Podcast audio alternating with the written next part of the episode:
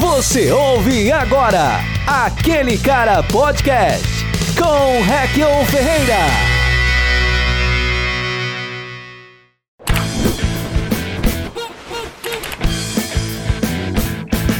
E aí, tudo bem com você? Tudo certo por aí? Meu nome é Rekel Ferreira e começa agora mais um episódio sensacional do Aquele Cara Podcast. E no programinha de hoje, meus amigos, eu bato um papo super legal que eu tenho certeza que vai ser super legal com ele, ó. Ele é humorista, ele é ator, roteirista do Multishow, já trabalhou com Chico Anísio e já até bateu recordes no livro dos recordes. Senhoras e senhores, muitos aplausos para o mineiro Bruno Mota! Bruno, eu acho que a primeira vez que eu te vi, cara, foi no programa do Fábio Júnior na Record. Não sei se foi na, na Record ou na Irmã do Faustão. A Leonor? É. Foi o primeiro programa que eu fiz depois do Record, a Leonor Corrêa. Ela fazia A Casa é Sua. Mas o primeiro programa nacional que eu fiz foi o Fábio Júnior, que era com a Leonor. Ela dirigia o, o, o, o Fábio Júnior. Sem limites pra Sem sonhar. limites pra sonhar. Era um programa bom, né? Era muito simpático. Simpático? Simpático é meu tio. Fábio Júnior é gostosão até hoje, gente. Eu nem existia nessa época. Você assistia esse programa aí, Rec? Eu gostava, era de terça-feira, não era? Eu acho que era, era, era tipo é. um Eb, ele era um Ebo. Exatamente. ele cantava, mas ele, ele, era muito, ele é muito simpático, o Fábio Júnior, né? A diferença é que o selinho do Fábio é diferente. Ai, mas eu daria um selinho no Fábio até hoje. Quem não? Quantos anos ele tem? 98? Daria. Não eu sei. Também. Tô te falando que ele é um ebo, ele devia ter continuado. O Rony Von, eu também acho que daria sim. um selinho no Rony Von, fofo daquele jeito? Muito, Nossa, muito. Tá vendo? É, e, muito. E a Leonora, eu lembro de uma história, quando eu a conheci, ela era diretora do, do, do Fábio, né, Júnior, e eu fui lá encontrar com ela, dar um abraço nela, assim, no ensaio. Era ao vivo. Uhum. Eu falei, Leonor, muito obrigado, sou muito seu fã. E ela fez um, ai, tá, é, tá, obrigada. Como quem diz assim, ai, nem sabe como é que é fã. E eu falei, não, Leonor, eu sou muito seu fã mesmo. Eu, eu assistia você vendendo os produtos o melhor do dia no Shoptime, é, você é repórter do Vitrine.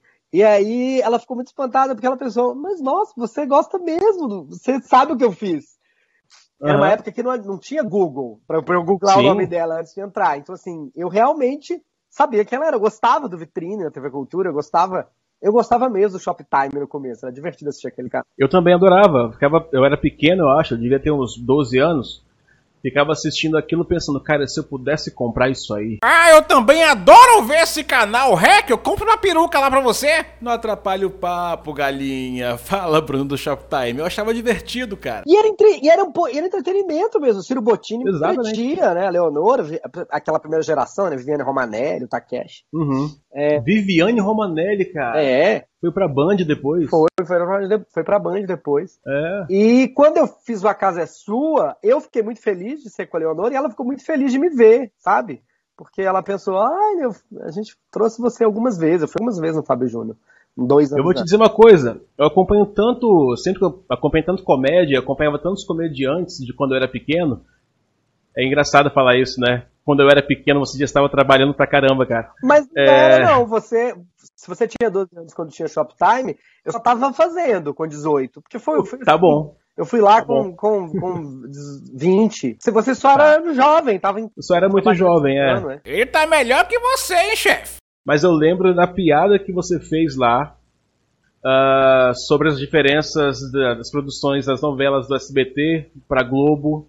Que você falava que na Globo as pessoas quebravam as mesas não é isso? É, e no SBT tem que ser com No SBT a pessoa escolhia uma coisa. É. A pessoa tinha uma mesa, ela falava, eu te odeio. Ah, essa aqui que pode. Sai!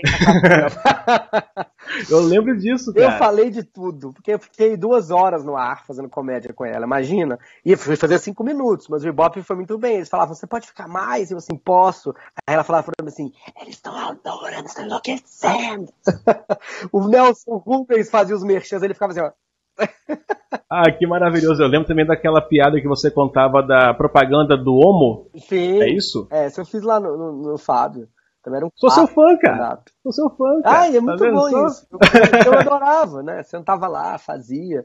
Foi muito bom. Você teve contato com os comediantes que daquela época, por exemplo, uh, mais das antigas, né, que eu falo, Golias, Você teve contato com eles? Não. Tive.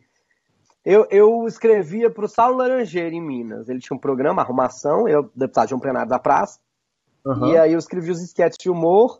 E sempre que eu estava em São Paulo, eu ia visitar ele gravando na praça. Ele, ele falava, passa lá na praça. Até para ah, você, ah, para apresentar as pessoas. O Golias era extremamente gentil, Macir Franco, sempre que me vê, até hoje, naquela época perguntava, hoje pergunta, tá tudo bem, tá fazendo show, como é que tá a vida, Golias também. Que legal, cara. E todo, todo o elenco da praça, né? Mas claro que a gente eu destaco sempre especialmente o Golias.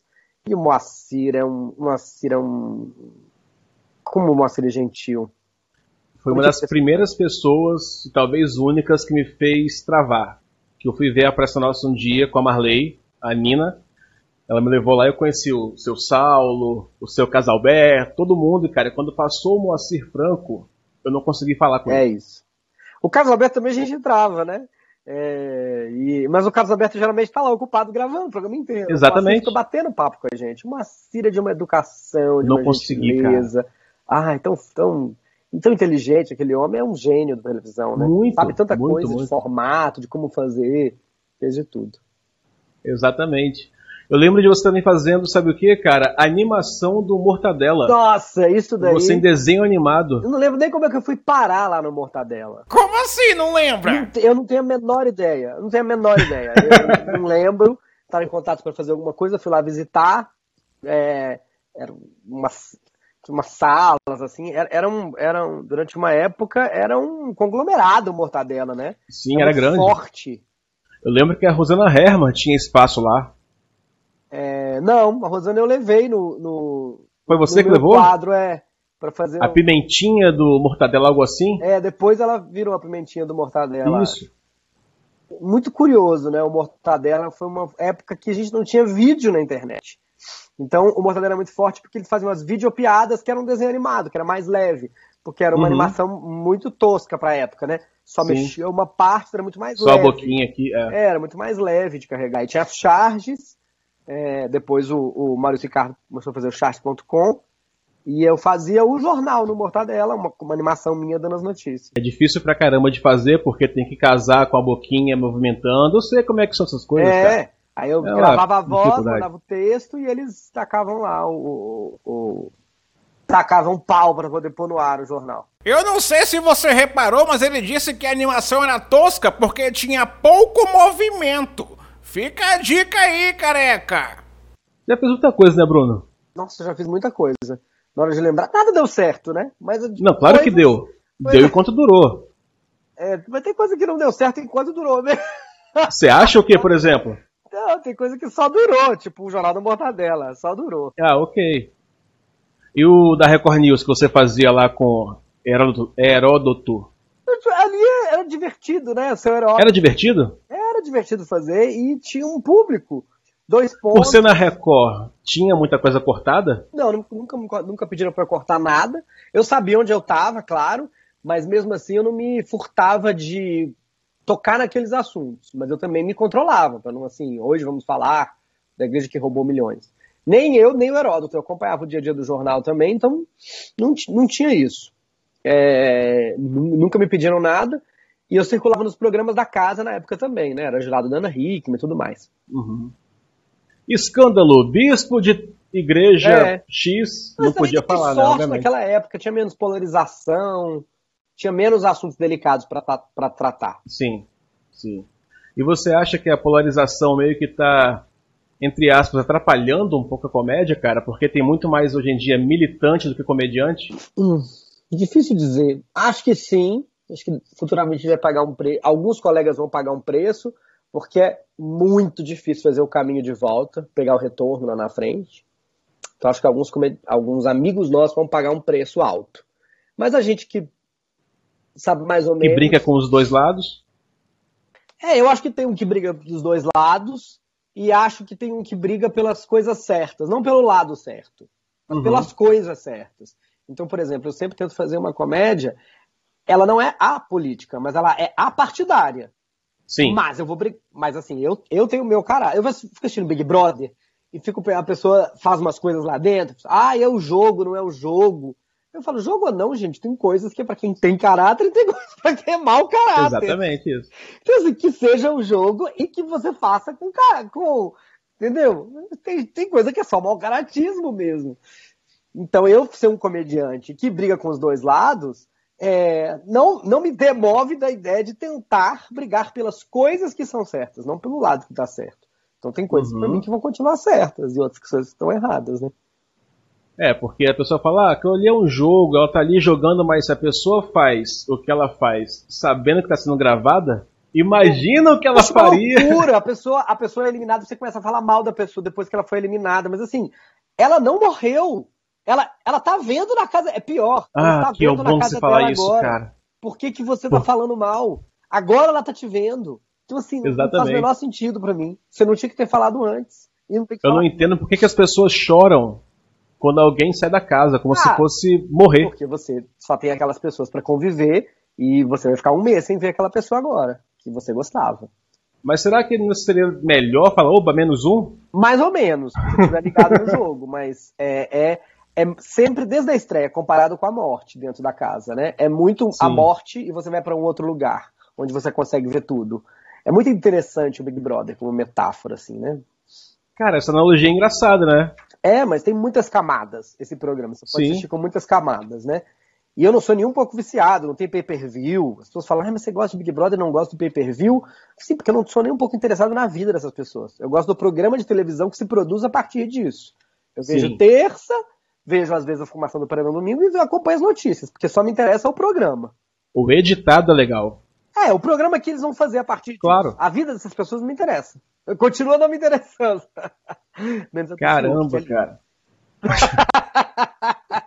Mas chora muito, Bruno. Chora lindo. A gente falou do pai dele agora aqui, entendeu? Que, poxa, o chora cara lindo. que, poxa, chora, chora muito. Não, chora bonito, ok. Pô. Mas também puxou quem? O Filker. É verdade. Mas puxou quem? Não tinha. Fabão. Não tinha. Não é? Poxa, vale a pena. Ok. Uh... o cara sai do armário na gravação. Uh, ok. Uh... Ah, mas a gente falou, né? Fábio Júnior, Rony Von, nossa, gente tão okay. fofo. Seu Moacir. Ah, Moacir, gente tão gostosa. São tipo Ebs, né? São Ebs da TV brasileira. Sim. Você conheceu a Hebe? Conheci, fui no programa dela. Você foi lá? vezes fui. Também era. Eu gosto de ver essas pessoas em ação porque elas. É... É, não tem outra palavra, assim, é puta velha de televisão, sabe? Exato. Eu gosto de ver uma pessoa dessas em ação, trabalhando. Você vê que ela tá pronta. Ela é, sabe fazer isso. É muito bom. Que sabe que câmera está onde, que sabe tem uma tudo, aqui, uma ali. É, sabe que às é vezes demais, ouvir, cara. se não estiver ouvindo, se reagir, sabe o que falar, sabe como receber, sabe qual é a hora de ser sincera, ser, sabe que dá para ter sinceridade e fazer televisão Sim. ao mesmo tempo. Você tem vontade de fazer alguma coisa nova na TV aberta?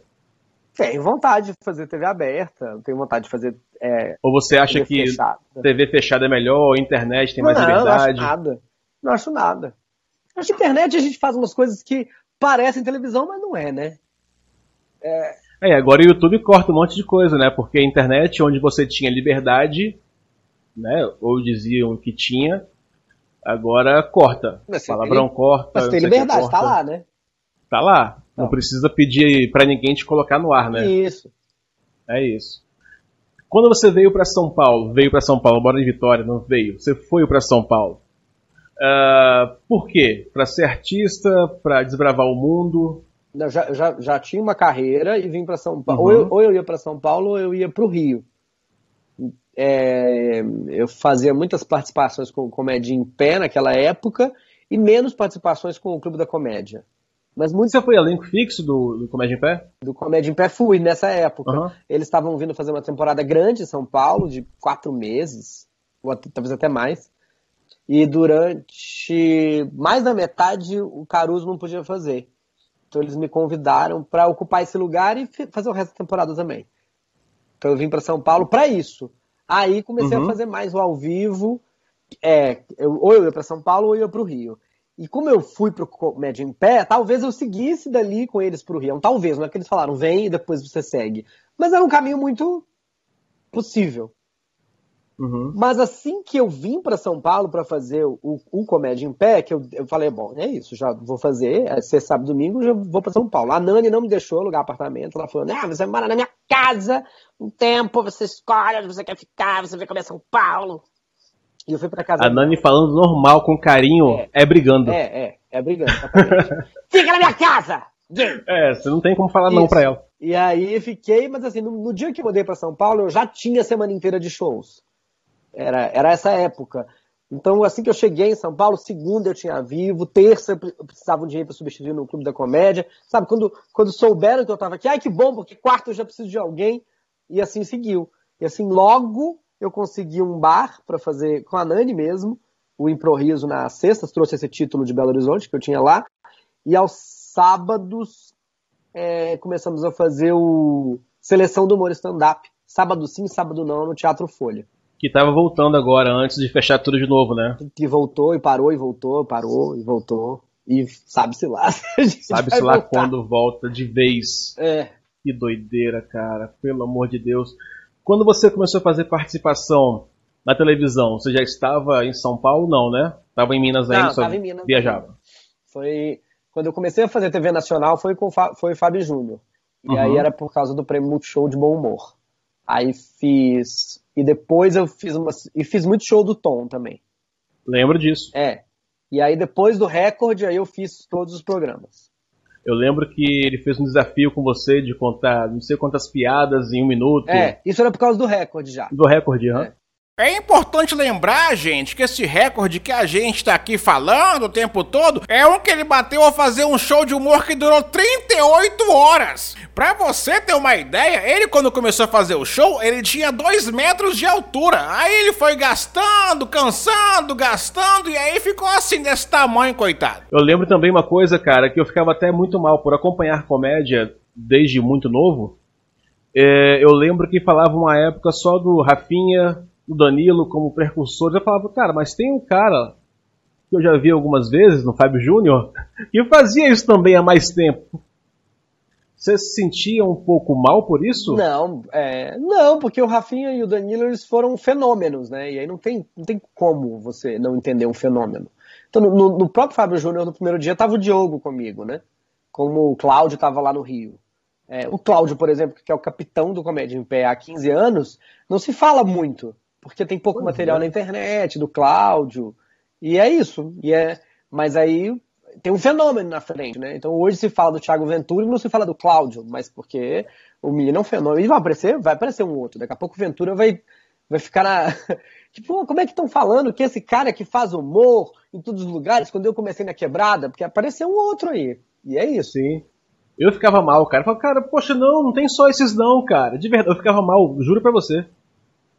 Falava, cara, eu acompanho esse cara há muito tempo. Agradeço, pô. fico feliz. De verdade. É, mas a, a, agradeço.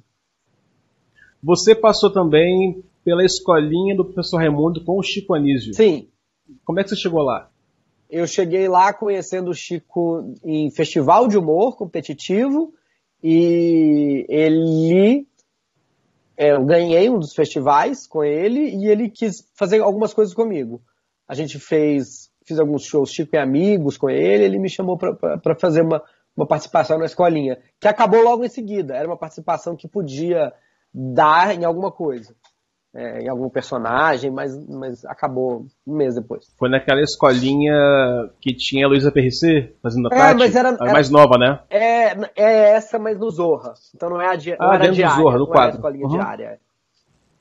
E como é que foi, cara, é, trocar com Chico Anísio? É, é maravilhoso, ele é muito gentil, ele é ótimo e horrível. Eu travei, o que eu Imagina. fiz no primeiro dia foi muito ruim. Eu, eu, na verdade, eu ainda assisto e falo, nossa, eu fico louvado, fico impressionado de eu conseguir me mexer, porque você falou do Moacir, ali eu travei. Imagino, cara. Travei. Travei, eu não sabia direito o que fazer, as pessoas não estavam entendendo, eu não estava entendendo. Era total. Não foi nada do que a gente combinou, como assim? Porque eu combinei uma coisa com a produção, mas ninguém falou nada pro Chico. Então, quando ele começou, ele fez outra coisa. E aí eu fiquei tipo, mas não é isso. Ficou meio vendido o ali. Chico não tem, não é isso. Fiquei vendidão.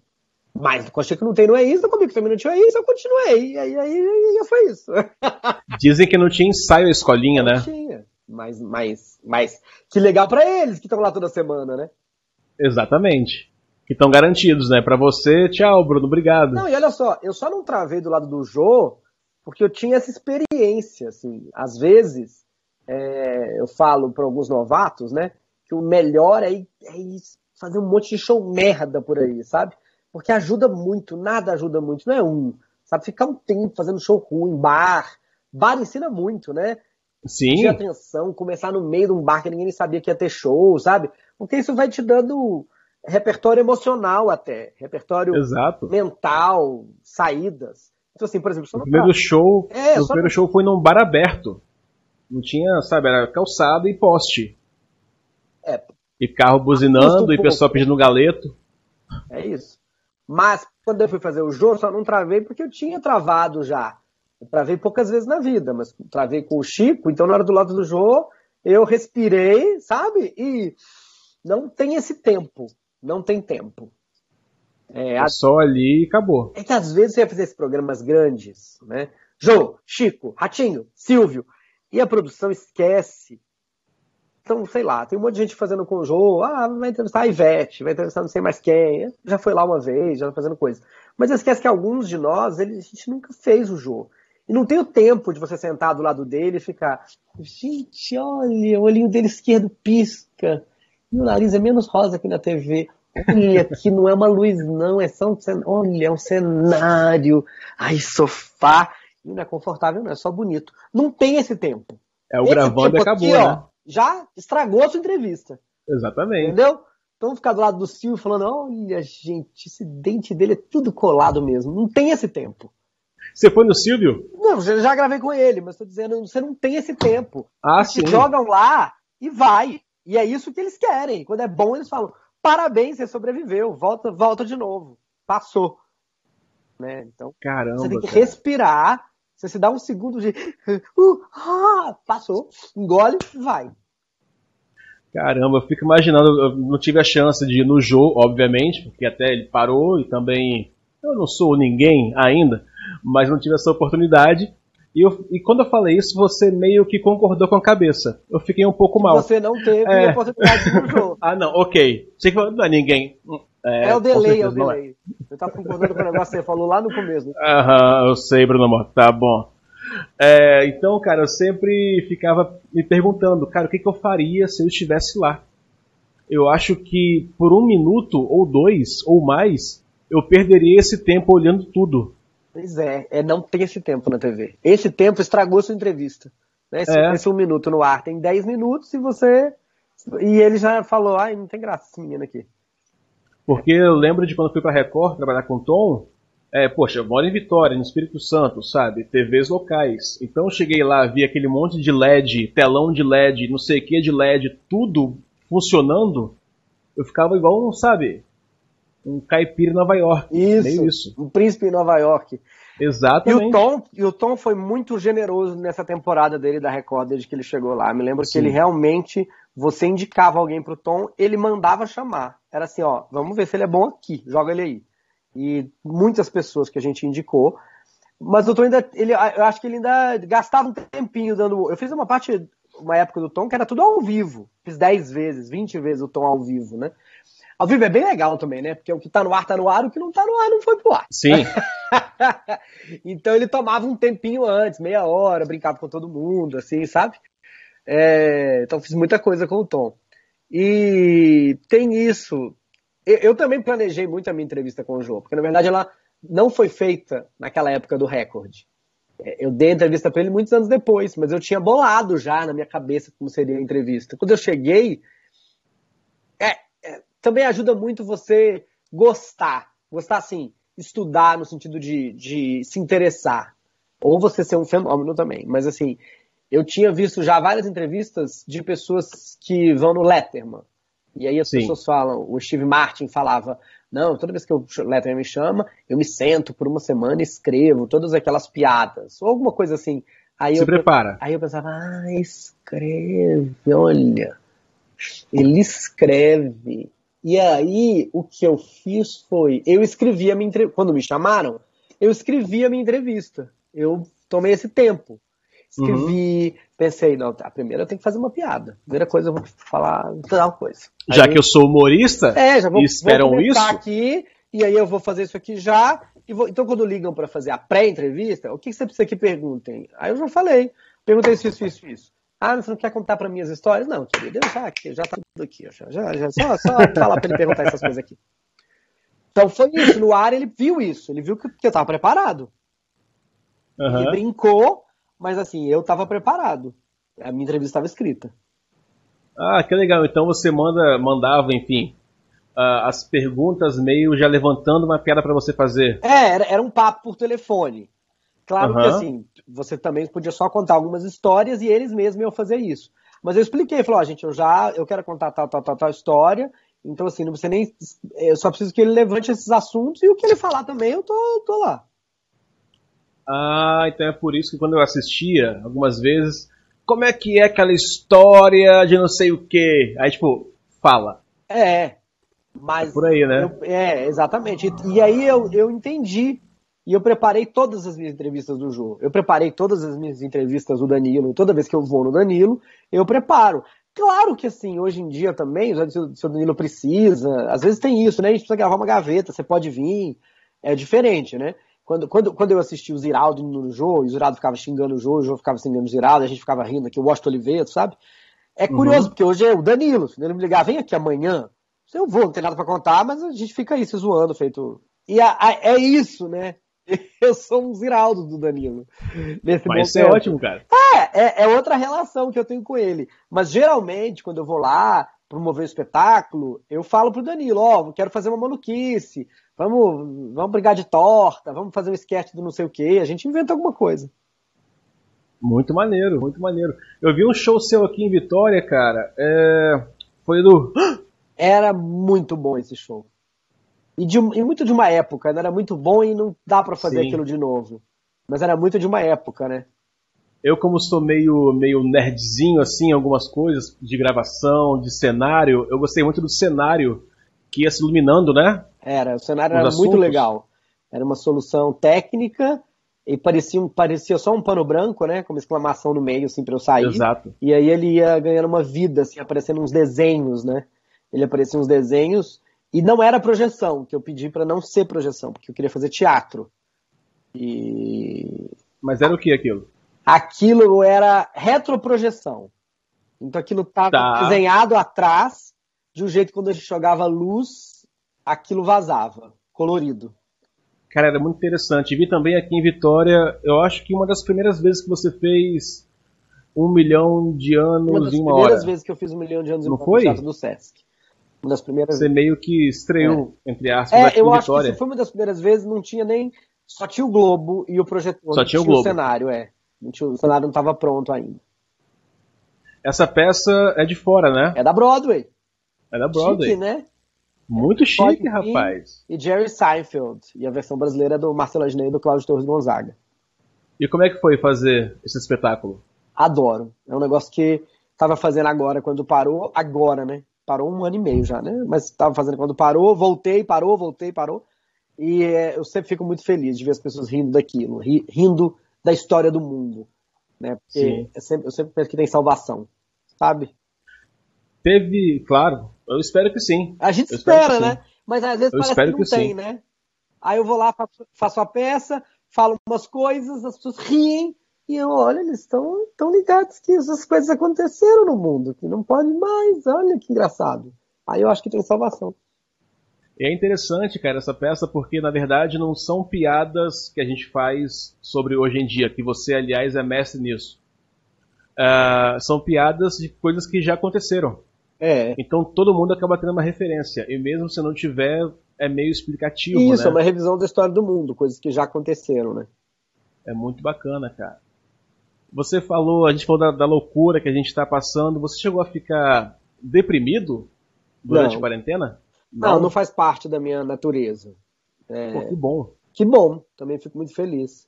Não, não tive, não, não me dei esse tempo. Não me dei esse que tempo. Bom, Acho que, bom, a, A pandemia também veio para ensinar a gente. Claro que eu vejo umas críticas, as pessoas falando assim, ah, a pandemia foi ótima, porque e é meio um jeito meio poliana de, de encarar. Mas a pandemia também veio para ensinar a gente. Então você tem, você tem duas opções. Você aprende e acontece de novo, sabe? Então eu preferi aprender. É, observar. viver com menos do que a gente pensava que precisava. Acho que isso é um, né? um de mil é. aspectos. Claro, claro, sabe? claro. E aí ficar atento, aprender o que tem que ser aprendido e seguir a vida. Então também não, não, não me dei mais que um minuto para resmungar. Então na hora que falar, não tem mais teatro para gravar, por exemplo, o programa. Aí eu trouxe aqui para a parede de casa. O cenário está aí, comecei a fazer daqui. Então, assim, não enlouqueci. Duas vezes por semana, eu gravava uma e tirava dois programas. Mas quando, como era aqui em casa, eu passei a gravar duas vezes por semana, mais fácil, fazer né? as lives. É, as empresas que tinham já me contactado para de algum jeito fazer os shows transformaram em, em, eventos ao vivo, né, de casa, e eu, e, e eu desenvolvi produtos de acordo com as necessidades. Não, não parei, não me dei esse tempo. É, o artista se adapta, né? se adapta, mas mesmo aquele que não sim. se adaptar, é que também sou virginiano, tinha dinheiro guardado, sabe? É, mas, mas, Organizadinho. Eu faria alguma coisa, sabe? Eu, entendeu? Venderia pamonha, eu aprenderia a fazer alguma coisa. Sim, sim. Se você, então já que você falou sobre isso, se você não fosse humorista, o que você seria? Eu acho que eu teria ido trabalhar na Disney. Ou como Você curte, guia, né? Ou como guia, que seria um trabalho aqui no Brasil, ou lá mesmo, quando eu fui, eu teria é, tentado ser contratado mesmo pela companhia, de alguma forma. Eu nunca fui à Disney. Nunca fui. Mas Na verdade, quando... cara, primeiro que eu tenho uma madrinha aqui, parece fada madrinha, né? Mas a minha madrinha tem grana. E quando ela me ofereceu para ir, eu era pequena, eu falei, não vou porque eu tenho medo de avião. Aí não fui. E hoje que eu sou adultinho, eu não tenho grana para ir para Disney. Talvez seja uma coisa da minha cabeça, porque dá para você parcelar, dá para você dar um jeito. Não, você vai. E, e, e, tudo bem que o dólar tá caro, mas já teve muito barato. Já teve, eu sei. Não, é, mas é, enfim. ficou chateadíssimo. Mandaram, mandou a classe C aqui para Cachoeiro. Isso. Pois é. Se vierem, vão ver que não é essa Disney toda que pensam. Não é, não. Não vai ter o Roberto Carlos. Ei, criançada, não existe isso aqui. Em Castelo, Mas, talvez me... ele esteja. Talvez. Mas... tem o Roberto Carlos. E o calor. É. O calor também. É.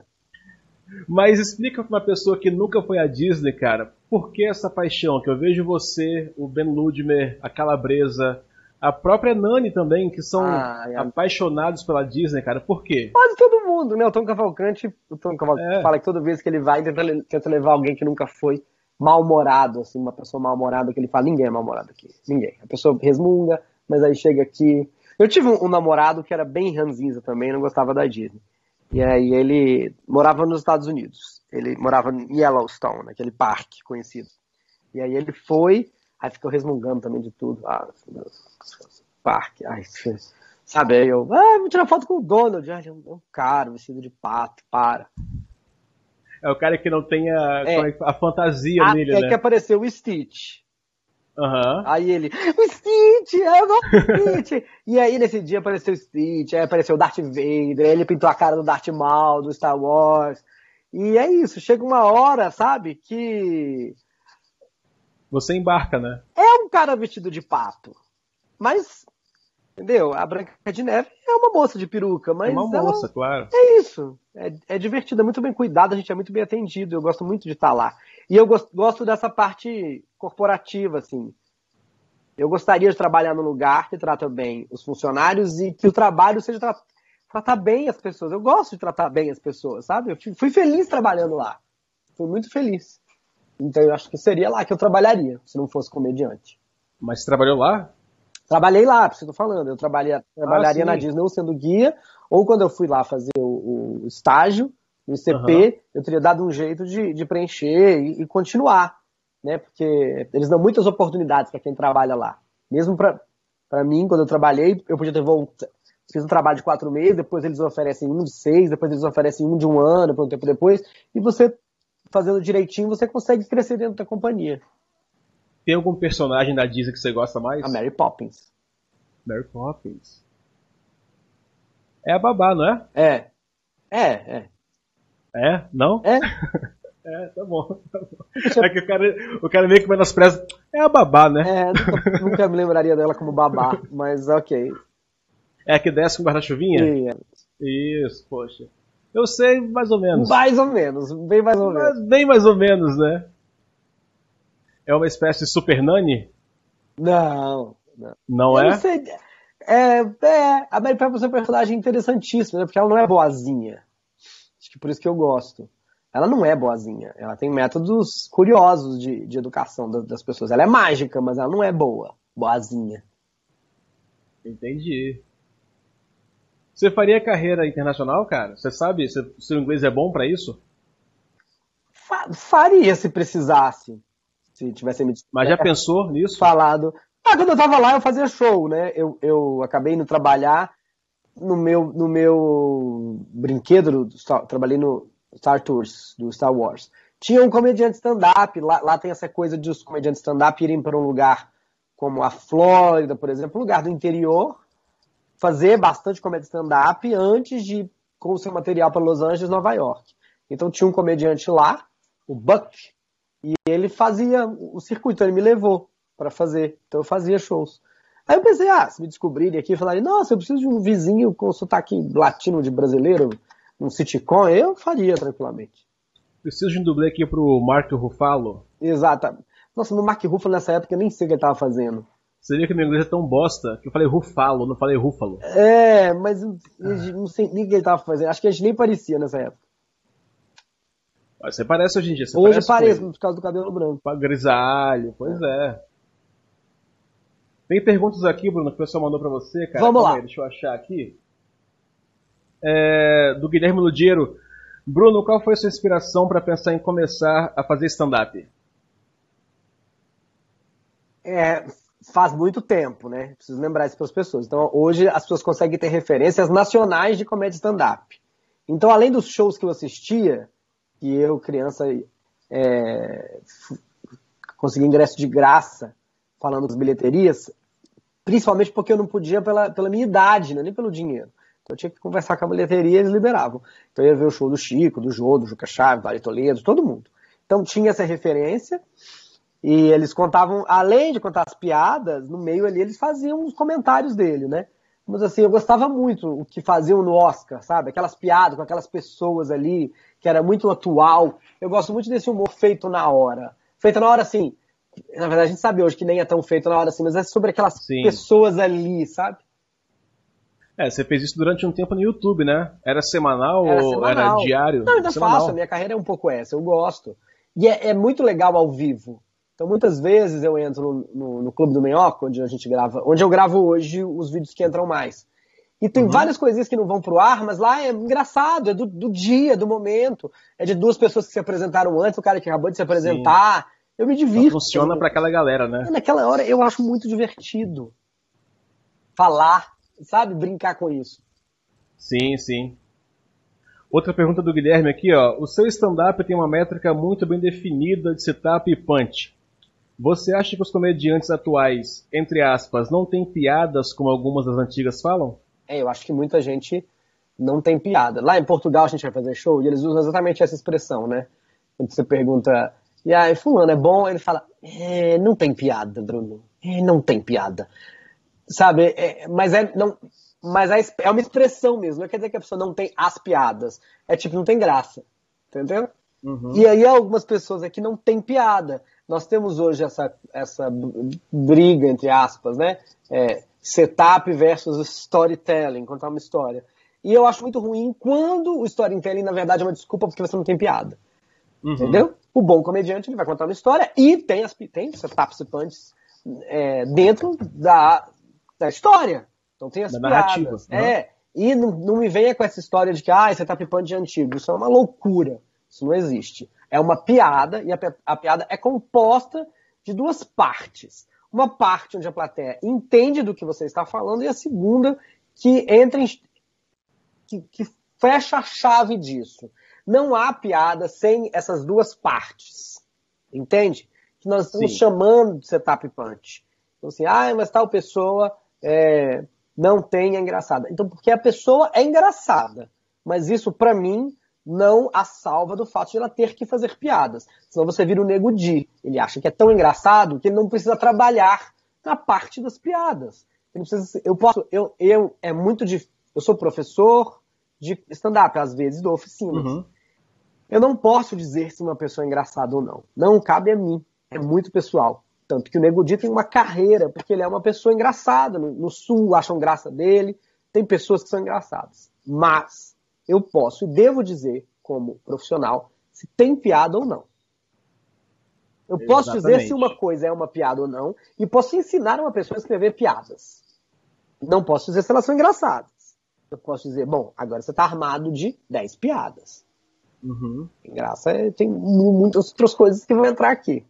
Então, às vezes eu vejo um storytelling e falo, ah, legal, é a história da pessoa que deixou a mãe na banheira e trocou o champanhe por ácido sulfúrico, mas não tem piada. É só uma história de bar. É, é, é. Então, e, e, o que, que você acha métrica, da... Fala, desculpa. A minha métrica, na verdade, para mim, ela não é nem storytelling, nem setup punch. Eu também fico muito incomodado quando é setup punch, setup punch, setup punch, porque incomoda. A minha métrica é do bate-papo.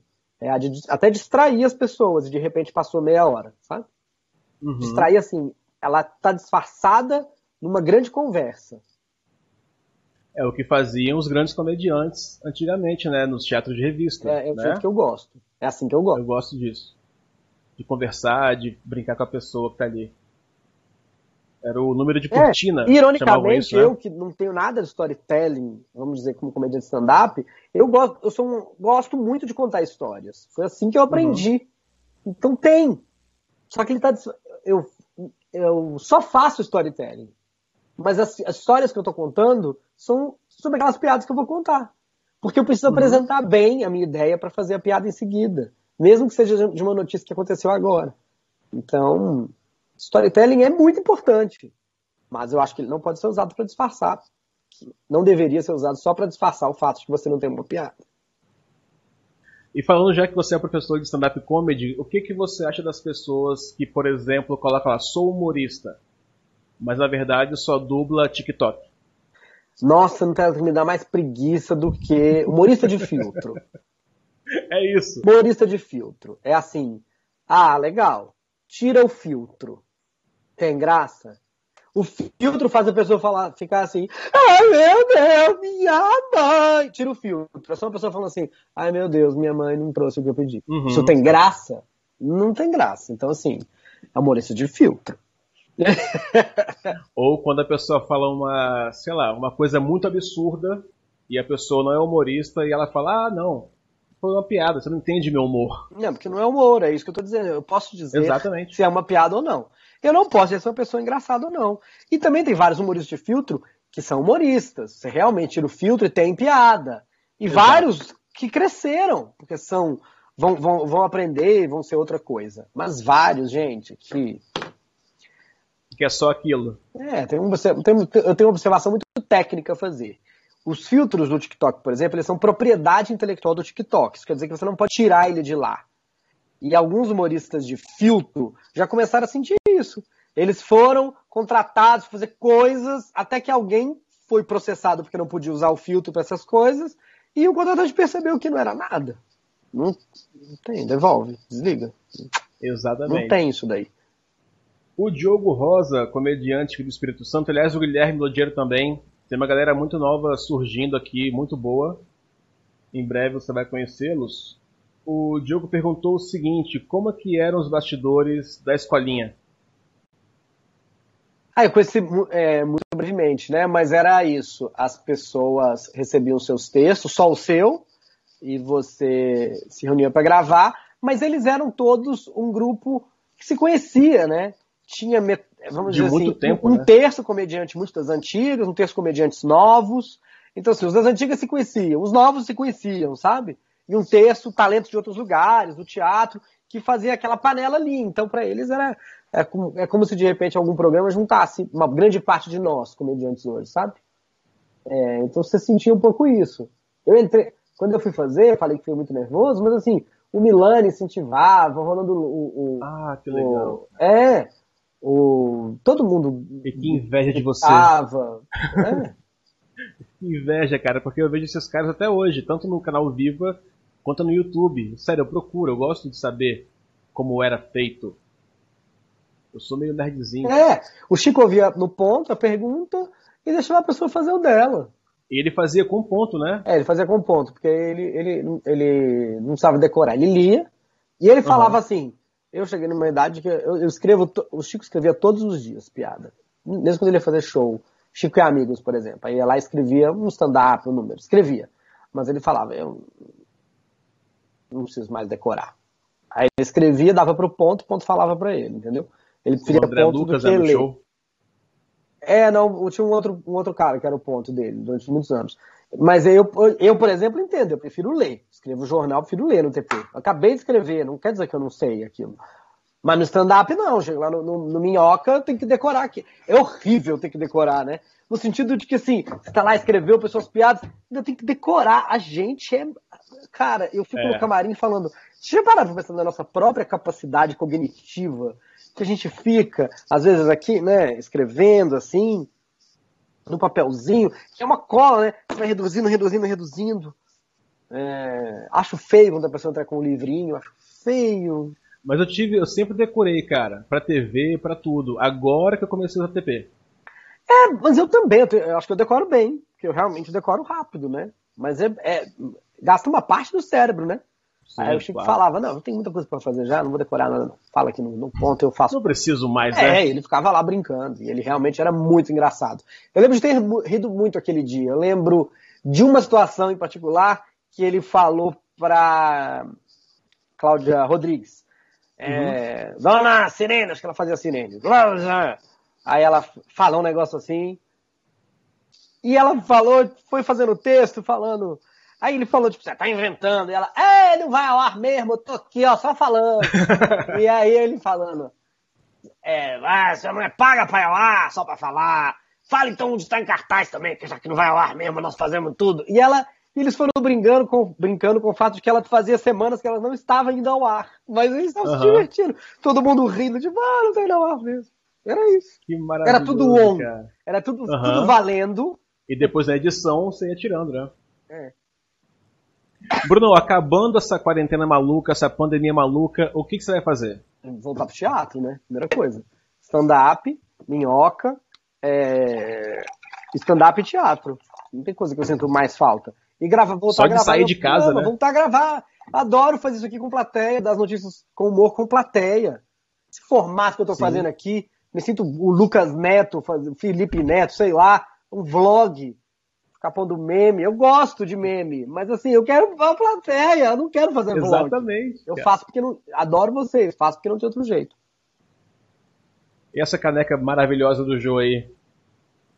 É a minha caneca de água mesmo. É legal. Sensacional. Ela, É, ela, ela, é muito mais durável do que ela parece, que ela não é de porcelana, né? É, uhum. ela é meio de, de, plástico metalizado. Aí ela fica aqui do que lado. Maneiro.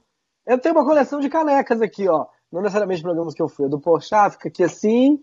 Aí a, a, do Late Show que eu fui assistir. Eu só não tenho do. do... Peraí, opa. Que maneiro, deu, deu, deu. Deu pra mostrar? É. Eu só não tenho a do Leno, que eu também assisti. E a Chelsea também não, a Chelsea não tinha caneca. A Chelsea, maneiro, cara, que maneiro. Bruno, para terminar nossa conversa, é, o nome desse podcast aqui é Aquele Cara Podcast. E eu queria saber de você, quem é aquele cara para você? Aquele cara que te inspira, que te inspirou? Quem que é?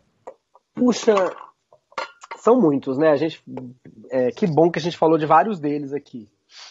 É, mas tem um que vira e mexe eu acabo falando e me inspira muito, que é o próprio Disney. Porque o Disney ele foi à falência, sei lá, sete vezes antes de dar certo. Você viu o filme dele? É, vi vários filmes dele, né? Eu tenho a, eu a biografia dele também tá aqui em cima. É, mas assim, não é que ele faliu uma vez e tentou de novo. Ele nunca desistiu. E ele poderia ter falido. A, a companhia chegou na beira várias vezes, mesmo para fazer o parque, por exemplo, sabe? Então ele colocava tudo a perder, sabe? Branca de Neve custou um dinheiro que eles não tinham naquela época para fazer um negócio que não existia. Ah, vou fazer um negócio que não existe. Um desenho animado de duas horas aqui para adultos.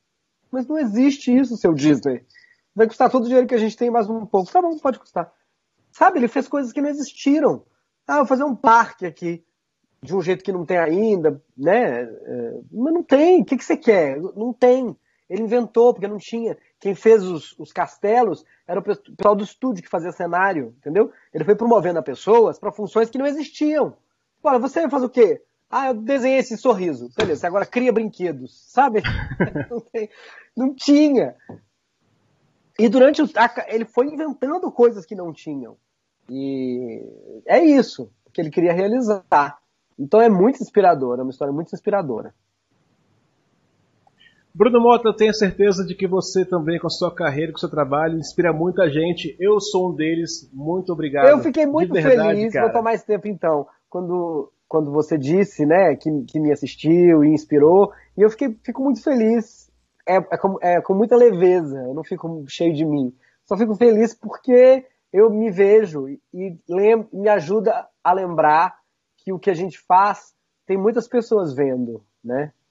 A gente às vezes se esquece. Então, às vezes eu coloco o meu jornal no ar e aí falo, ai, deu só 20 mil views, né? Ai, o Whindersson tem um milhão, o meu deu só 20 mil. E esquece quanto que é 20 mil, né? É. 20 mil pessoas entraram, impactaram, podem ter se inspirado, falar, quero fazer o meu.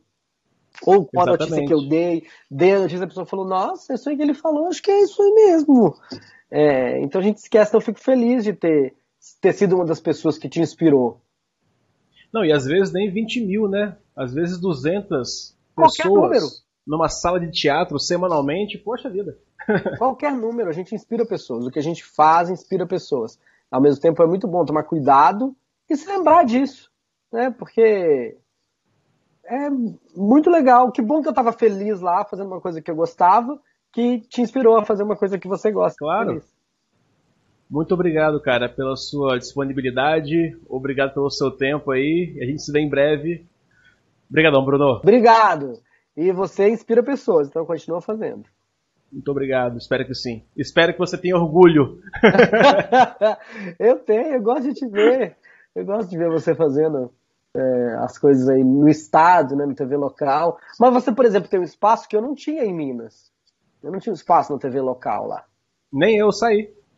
Mas vira e mexe você tá. Ah, ok, isso Entendeu? sim. Eu nunca tive, nunca estive para voltar e estar. É isso. Obrigado. Valeu, pessoal! Até o próximo episódio!